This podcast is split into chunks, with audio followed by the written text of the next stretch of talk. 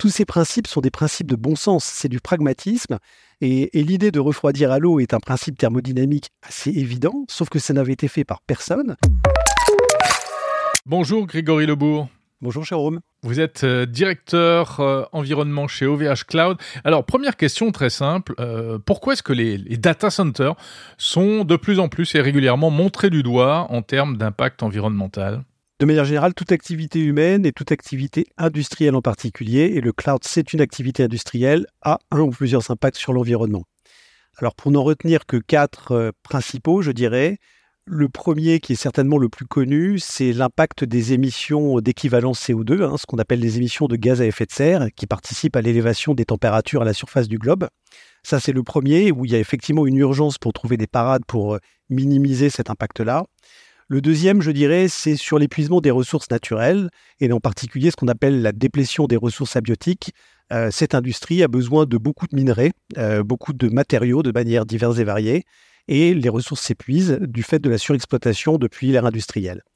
Le troisième pilier, et qui est très important en particulier en cette période de canicule, c'est le fait qu'on a besoin de systèmes de refroidissement utilisant de l'eau pour refroidir les euh, calories qui sont générées par l'activité cloud. Et avec le stress hydrique auquel on est confronté en ce moment, il faut aussi trouver des parades et mettre en place des systèmes de frugalité pour pouvoir minimiser cet impact-là. Le quatrième, qui est souvent moins évoqué, c'est celui qui a trait en fait aux besoins en foncier, parce que, encore une fois, ce sont des usines, donc elles prennent de la place. Et là, on va vraiment parler des problématiques d'artificialisation des sols. Et là aussi, vous verrez qu'il y a des parades pour s'affranchir de ce, biais-là. Hmm. Alors, euh, précisément, qu'est-ce que vous avez développé comme euh, innovation au sein d'OVH Cloud pour répondre à, ces, différents, euh, à ces différentes problématiques? Alors, prenons l'exemple des émissions de gaz à effet de serre. Aujourd'hui, on a coutume de les organiser par catégories qu'on appelle des scopes. Euh, et donc, euh, il y a trois scopes en fait qui sont regardés par les scientifiques aujourd'hui. rapidement, pour expliquer quel est le profil d'émissions côté OVH Cloud, qui je pense est assez représentatif de ce qui se passe dans l'industrie. Le scope 1, que l'on appelle les émissions directes, provient finalement en grande partie, alors ce ne sont que 2% de nos émissions, mais néanmoins, il faut le traiter, provient en grande partie euh, du fuel que l'on utilise dans nos systèmes de générateurs de secours, qui sont des systèmes que l'on utilise en cas de coupure du réseau électrique ou alors pour des raisons de maintenance programmée pour vérifier qu'il se déclenche bien. Oui, des groupes électrogènes. Euh, ce sont des groupes électrogènes, absolument. Euh, là, en l'espèce, finalement, au VH, on n'a pas fait quelque VH on n'a pas fait quelque chose de, très particulier. On a simplement procédé à l'introduction de fuel de synthèse qu'on appelle du fuel biosourcé, qui intrinsèquement va avoir en fait un facteur d'émission qui va être divisé de l'ordre de 70 à 80% Donc là, c'est une bonne manière en fait d'arriver à, baisser les émissions de ce scope 1. Sur le scope 2, et là c'est très important, c'est les émissions indirectes qui proviennent en fait de l'usage de l'électricité. Un data center, c'est extrêmement énergivore. Et cette électricité, pour la produire, il a fallu utiliser des sources primaires d'énergie plus ou moins carbonées. Alors là, là-dessus, finalement, la seule parade, elle est très simple, c'est d'aller chercher de l'efficacité énergétique. Hein, c'est ce qu'on appelle notamment dans notre industrie le PUE, le Power Usage Effectiveness, qui mesure finalement le ratio entre l'énergie totale consommée par le data center ramenée à l'énergie totale vraiment nécessaire pour les instances cloud, donc la partie de calcul et la partie de stockage. Et là, là-dessus, ce qu'il faut comprendre, c'est que 40% de cette énergie, en moyenne, à l'échelle internationale, elle est dévolue au simple système de refroidissement pour évacuer les calories qui sont encore une fois générées dans les salles IT. Donc nous, on a travaillé depuis plus d'une vingtaine d'années sur un système de refroidissement assez original, puisqu'il s'agit de refroidissement à l'eau avec des circuits en boucle fermée, qui permet d'aller capter avec des petits circuits d'eau au plus près euh, les calories qui sont générées. Donc notamment, on a un système de water block que l'on vient mettre sur les CPU ou les GPU pour venir par conduction à travers le cuivre du water block échanger les calories du processeur avec cette petite boucle d'eau. Et ça, c'est, je crois, la particularité d'OVH Cloud et euh, de la famille Klaba, Octave Klaba, et, son père qui ont créé la société. Tout à fait. Alors, euh, la famille Klaba, donc notamment euh, Monsieur Klaba, Henri Klaba, le père, ingénieur de formation, était en charge d'un certain nombre d'activités industrielles et agricoles en Pologne. Euh, et, c'est là qu'il a développé, euh, fort de son, encore une fois, de son savoir-faire académique, il a développé tout un tas de tactiques opérationnelles qui lui ont permis d'arriver euh, la tête pleine d'idées pour justement optimiser, encore une fois, de, manière extrêmement économe. tous ces principes sont des principes de bon sens, c'est du pragmatisme.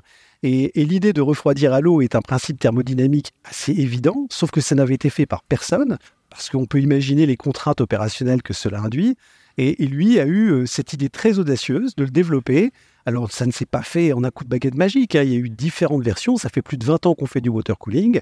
On en est à la quatrième génération de water cooling et on arrive maintenant à avoir quand même une expertise à la fois dans le design des systèmes, mais également euh, dans le maintien en conditions opérationnelles qui est, euh, qui est proche de la perfection.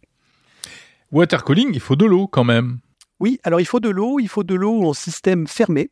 Euh, donc simplement, il faut de l'eau de remplissage des systèmes et cette eau, il faut contrôler euh, le, finalement euh, l'état physico-chimique de l'eau hein, pour éviter qu'elle soit trop conductive, qu'elle ait un pH trop agressif, etc., etc., qu'il y ait des développements bactériologiques.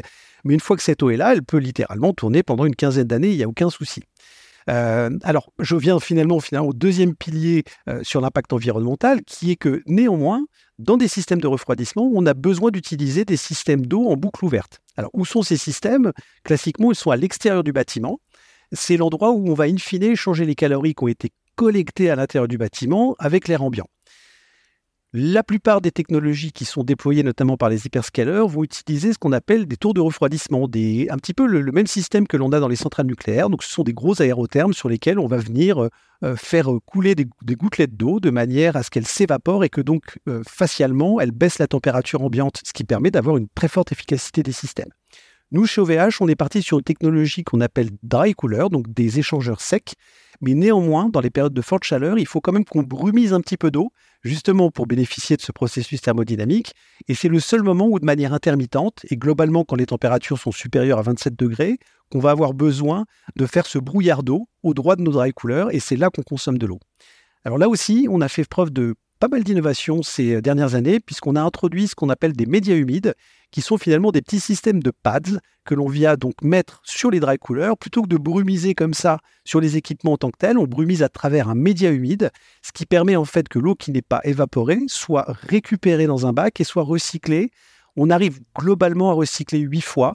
À un moment, on a un petit problème de concentration en minéraux qui fait que cette eau est impropre à la brumisation, mais ça permet de diviser l'usage de l'eau par deux. Alors ça, ça se reflète dans un indicateur. Je parlais tout à l'heure du PUE, hein, le Power Usage Effectiveness, qui est l'indicateur d'efficacité énergétique. Il est de 1,28 grâce à nos systèmes de refroidissement chez Cloud pour une moyenne mondiale qui est de 1,55. Sur le WUE, notre technologie est encore plus intéressante parce que euh, la moyenne mondiale est de 1,8 litres par kilowattheure et nous, nous sommes à 0,26 litres par kilowattheure. Donc on voit bien euh, tout de suite le bénéfice sur les ressources en eau. D'accord, bah, ça répond un peu à la question que j'allais vous poser. Effectivement, comment est-ce que vous arrivez à quantifier le bénéfice de, ces innovations? Eh bien, on, le quantifie en mesurant de manière objective au travers d'indicateurs. Donc, j'en ai cité deux. Hein. Alors, je vous ai parlé des émissions carbone, bien évidemment, qui sont euh, liées à des méthodologies de type GHG protocole. Je vous ai parlé du PUE et du WUE. C'est d'abord en utilisant ces indicateurs qui, encore une fois, factuellement vont venir traduire une réalité physique. C'est surtout en s'assurant que ces indicateurs on utilise bien la normalisation qui est, en vigueur. Il y a beaucoup trop aujourd'hui de communication sur des indicateurs biaisés, et ce qui ne permet pas de comparer un acteur par rapport à un autre ou un progrès technologique par rapport à un autre. Donc aujourd'hui, ces indicateurs-là sont clés pour piloter, nous, notre exploitation, et très en amont aussi euh, les efforts de design pour améliorer les choses. Est-ce qu'on pourrait faire mieux encore? Alors, sur, prenons les, deux cas d'école dont on discutait. Donc, sur l'efficacité énergétique, on peut encore améliorer les choses, notamment sur le système de refroidissement. Euh, un des gros axes de progrès de l'industrie, c'est ce qu'on appelle l'immersive cooling, c'est-à-dire la capacité à venir immerger euh, les, les, serveurs dans un fluide diélectrique de manière, de manière à venir capter les calories il y a plein de manières de le faire. Nous, chez OVH, on a déposé des brevets pour faire ça de manière hybride, en profitant encore une fois de notre expertise sur nos systèmes de refroidissement à l'eau au plus près du CPU, avec nos boucles d'eau fermées. Ce système-là crée une convection naturelle qui permet d'utiliser l'immersive cooling sans avoir à installer de pompes qui soient énergivores, de manière à brasser et à créer en fait des, des flux thermiques intéressants. Ça, ces systèmes-là vont permettre encore d'améliorer le PUE et on pense avoir un gain de l'ordre, encore une fois, de de 30 à 40 sur l'efficacité énergétique des systèmes. Après, la réalité physique nous rattrape, c'est-à-dire que Le PUE provient aussi des déperditions classiques. Quand on a du courant dans une chaîne de distribution, eh bien, par effet Joule, on va avoir des déperditions euh, euh, sous forme thermique. Et ça, malheureusement, alors il y a des parades, hein. on peut mettre des systèmes beaucoup plus efficaces avec des rendements plus intéressants, mais on va atteindre les limites de la physique. Donc ça, c'est sur la partie je dirais, efficacité énergétique. Alors bien évidemment, il y a aussi quelque chose qui paraît évident, c'est de dire, mais n'utilisons que l'énergie dont on a besoin, et notamment orchestrons mieux le parc installé. Donc là-dessus, on a fait aussi quelque chose de très intéressant dans les, euh, derniers mois. Donc euh, c'est une initiative qu'on a lancée il y a à peu près un an pour répondre au plan de sobriété énergétique qui avait été demandé par la Commission européenne, mais également décliné par l'État français. On a revu complètement nos règles d'orchestration de notre parc, notre parc informatique, notamment sur la partie private cloud et sur la partie public cloud. Nous sommes une industrie en croissance. On se doit d'avoir un parc dormant installé pour justement répondre à l'augmentation euh, des services souscrits par nos clients et aussi à l'élasticité de la demande. Ça, c'est particulièrement vrai sur le cloud public, qui est une manière de consommer le cloud ultra dynamique, à l'usage, à la minute, etc. Pour s'assurer de respecter les engagements contractuels vis-à-vis -vis de nos clients et que eux, leurs applicatifs fonctionnent correctement, on se doit d'avoir un parc actif de réserve eh bien, en changeant un petit peu l'algorithmie de gestion de ce parc, on peut réduire aussi la consommation et désénergiser les serveurs qui sont installés, mais dont on n'a pas besoin d'un point de vue contractuel ni opérationnel. Donc ça, c'est aussi sur ce plan de frugalité qu'on peut améliorer les choses. Sur le deuxième volet, qui est l'usage de l'eau, aujourd'hui, pourquoi on brumise finalement? Pourquoi nous, chez OVH, on continue, à partir de 27 degrés, à avoir besoin de, brumiser de l'eau sur nos dry couleurs C'est parce que notre régime d'eau par rapport à notre système de refroidissement en boucle fermée, et sur un régime d'eau où l'eau en entrée est à 25 degrés et en sortie à 45 degrés. C'est comme ça que ça fonctionne. On est sur un delta de température de 20 degrés, ce qui d'ailleurs euh, assure l'efficacité énergétique de l'ensemble. Si on arrive à changer ce régime d'eau et à monter ce régime en température, par exemple en ayant en entrée 45 degrés et en sortie 65 degrés, voire 75 degrés, on va avoir deux bénéfices le fait de rentrer de l'eau à 45 degrés fera qu'on sera beaucoup moins sensible aux températures extérieures lors de l'échange final de calories avec l'air ambiant. Et ça permettra de ne plus du tout utiliser de brumisation. Et par ailleurs, le fait de monter à 75 degrés rend la réutilisation de ce qu'on appelle dans notre industrie la chaleur fatale beaucoup plus facile. Parce qu'on peut se connecter très facilement à un réseau de chaleur via éventuellement un échangeur à plaques, mais pour, pour finalement céder des calories qui ont une température intéressante par rapport à l'exploitant de ce réseau de chaleur. Aujourd'hui, le problème de notre industrie, c'est que l'eau chaude qui sort des data centers a une température qui est finalement trop basse et on a besoin d'élever sa température avec des pompes à chaleur. Et ça, c'est quelque chose qui est énergivore en tant que tel et qui, marche très, très bien d'un point de vue technique, mais souvent euh, l'équation économique n'est pas au rendez-vous. Euh, vous dites qu'il y a des choses euh, incontournables, enfin qui sont liées aux, lois de la physique, l'effet Joule, etc. Mais est-ce qu'on peut malgré tout en imaginer, est-ce qu'on entrevoit déjà pour le futur de nouveaux types d'équipements, non pas au niveau du refroidissement et autres, mais véritablement au niveau des racks, des processeurs, des machines, etc. Est-ce que ça évolue aussi de ce côté-là? Oui, alors il y a deux pistes qui sont très intéressantes. Il y a la première piste qui est autour du calcul quantique avec les ordinateurs quantiques. Euh, on en est quand même qu'au balbutiement aujourd'hui. On est sur des émulateurs de calcul quantique pour regarder justement toutes les couches finalement de gestion et d'orchestration de, ces processeurs qu'il faudra mettre en œuvre pour que ce soit programmable. Euh, mais en tant que tel, comme on est à l'échelle subatomique, on va là justement s'affranchir de tout un tas de, de problématiques liées à l'efficacité des composants en tant que tel. Donc ça, c'est une piste très prometteuse. Je crois qu'une piste que l'on n'a pas encore suffisamment explorée, c'est aussi la piste en tant que telle de la manière d'utiliser ces ressources matérielles, et notamment de l'efficacité du codage. Euh, finalement, la loi de Moore qui dure depuis 20 ans, c'est l'industrie hardware qui a offert à des développeurs des capacités de calcul et de stockage toujours plus grosses. Et donc, ça les a rendus finalement un petit peu, euh, un petit peu pépères, euh, pour ne pas dire un petit peu paresseux, sur le fait d'optimiser leur code et de s'assurer que l'on utilise des ressources matérielles que quand vraiment on en a besoin. Donc, je pense que là aussi, il y, avait trop d'investigation. Il y avait trop de ressources, en fait. Absolument, absolument. Et là, on arrive à la fin finalement de cette, de cette tendance.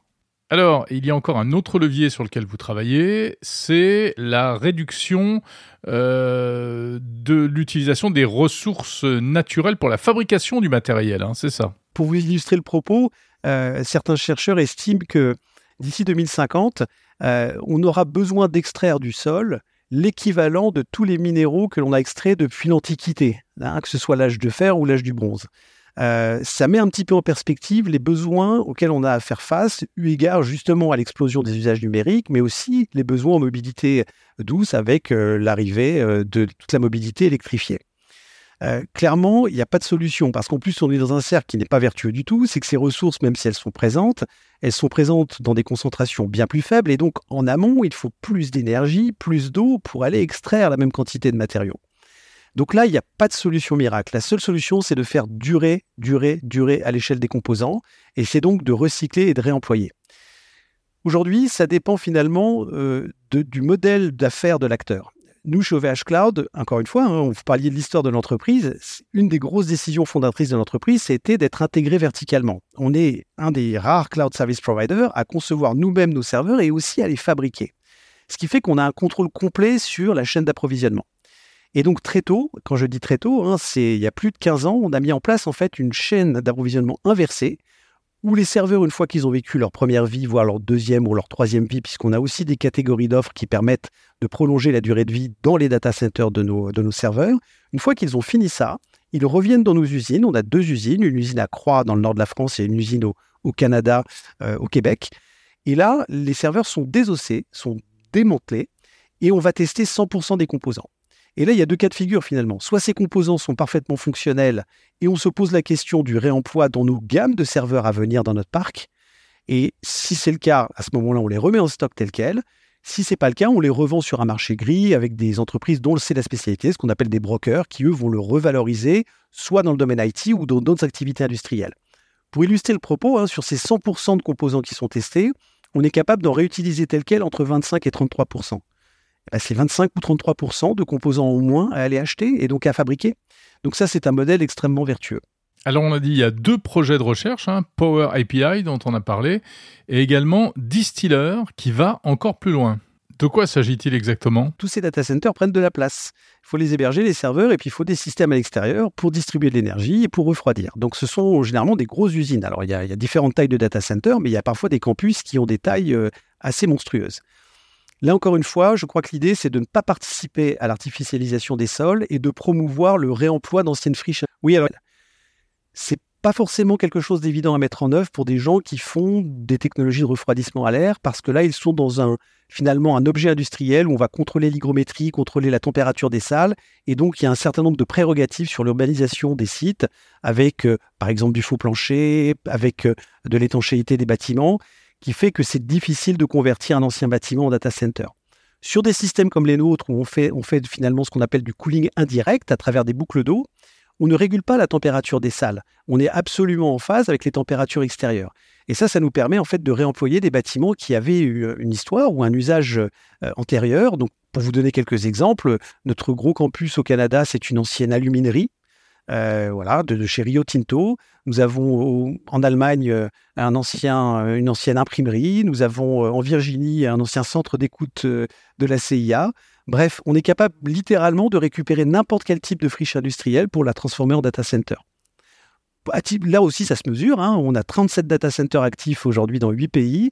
Et sur ces 37, il y en a 30 qui sont ce qu'on appelle du brownfield, c'est-à-dire des bâtiments rénovés. Merci Grégory Lebourg, directeur environnement chez OVH Cloud.